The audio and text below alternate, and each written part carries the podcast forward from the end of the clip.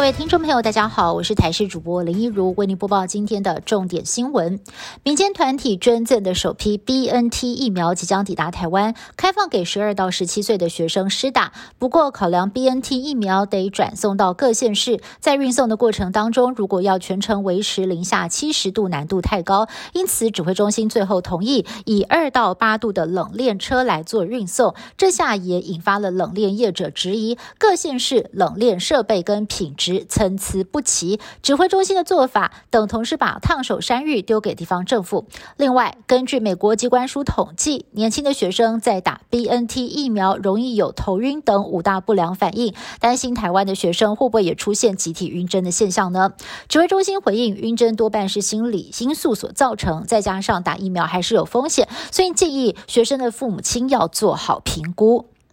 国际航空机师出现了首例突破性感染个案，而他的基因定序结果出炉，确认感染的是 Delta 变异株。因此，指挥中心拍板，从九月十五号零时起，机组人员返台检疫规定将再加严。完整接种疫苗的机组员，非长程航班从原本只需要七天加强自主管理，改为五天居家检疫，再加九天的加强版自主健康管理。非短程航班也得进行七天的自主。健康管理。另外，之前和美国返台的案一六零八七，原本指挥中心把它列为本土个案，后来出现了大逆转，从患者的 CT 值还有血清检验结果来判断，它不是近期感染的，所以最后呢就改判为美国境外移入个案。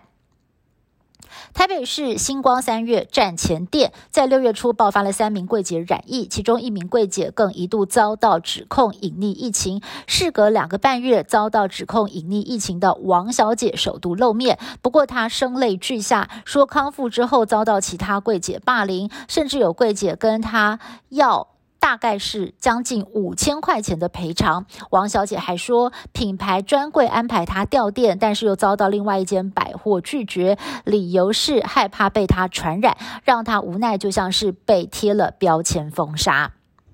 Delta 变异株肆虐全世界，很多的国家纷纷追加接种第三剂疫苗，加强保护力。而台湾的专家学者也关注国内目前先冲高第一剂涵盖率的做法是否恰当。指挥中心公布了今年国内疫苗覆盖率的规划，强调把第一剂提高还是首要目标。若先打第二剂，对于未接种者危害更大。同时也透露了，目前正和疫苗大厂谈判中，不只是第二季、第三季疫苗也在准备中，甚至连第四季都已经超前部署。今年受到了疫情的影响，暑假超过三个半月，如今终于开学，不少的爸妈将孩子送出门上学之后，终于可以松了一口气。脸书上呢，也不断的被新生入学的照片给洗版了。而台中市议员何文海更是在脸书上 Po 文，说孙子上学，儿子跟媳妇甚至还准备放鞭炮啊，要跟全台湾的家长一起来普天同庆。云林斗六的镇南国小也请来了吉祥物迎新，不少的家长在三叮咛，感觉家长们比新生还要紧张。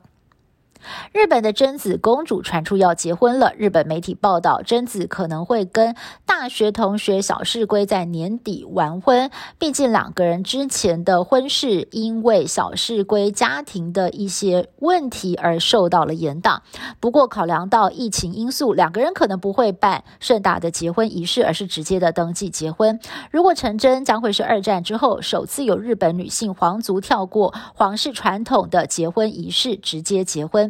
其实两个人早在二零一七年就宣布要订婚，后来小世龟的母亲卷入了金钱纠纷，两个人的婚事一延再延。小世龟也在二零一八年赴美国纽约求学，而小世已经在五月份毕业，并且报考纽约州的律师资格，是否合格年底就会揭晓。不过小世继续待在美国的几率很高，而贞子婚后也可能会直接的定居美国。南美洲玻利维亚日前举办了一场户外足球赛，竟然遭到了成群的蜜蜂大军入侵，球员们措手不及，赶紧趴在地上躲避叮咬，等待时机，赶快起身逃跑。最后历经两个小时才解除了这场蜜蜂危机，恢复比赛。以上新闻是由台视新闻部制作，感谢您的收听。更多新闻内容，请您持续锁定台视各节新闻以及台视新闻 YouTube 频道。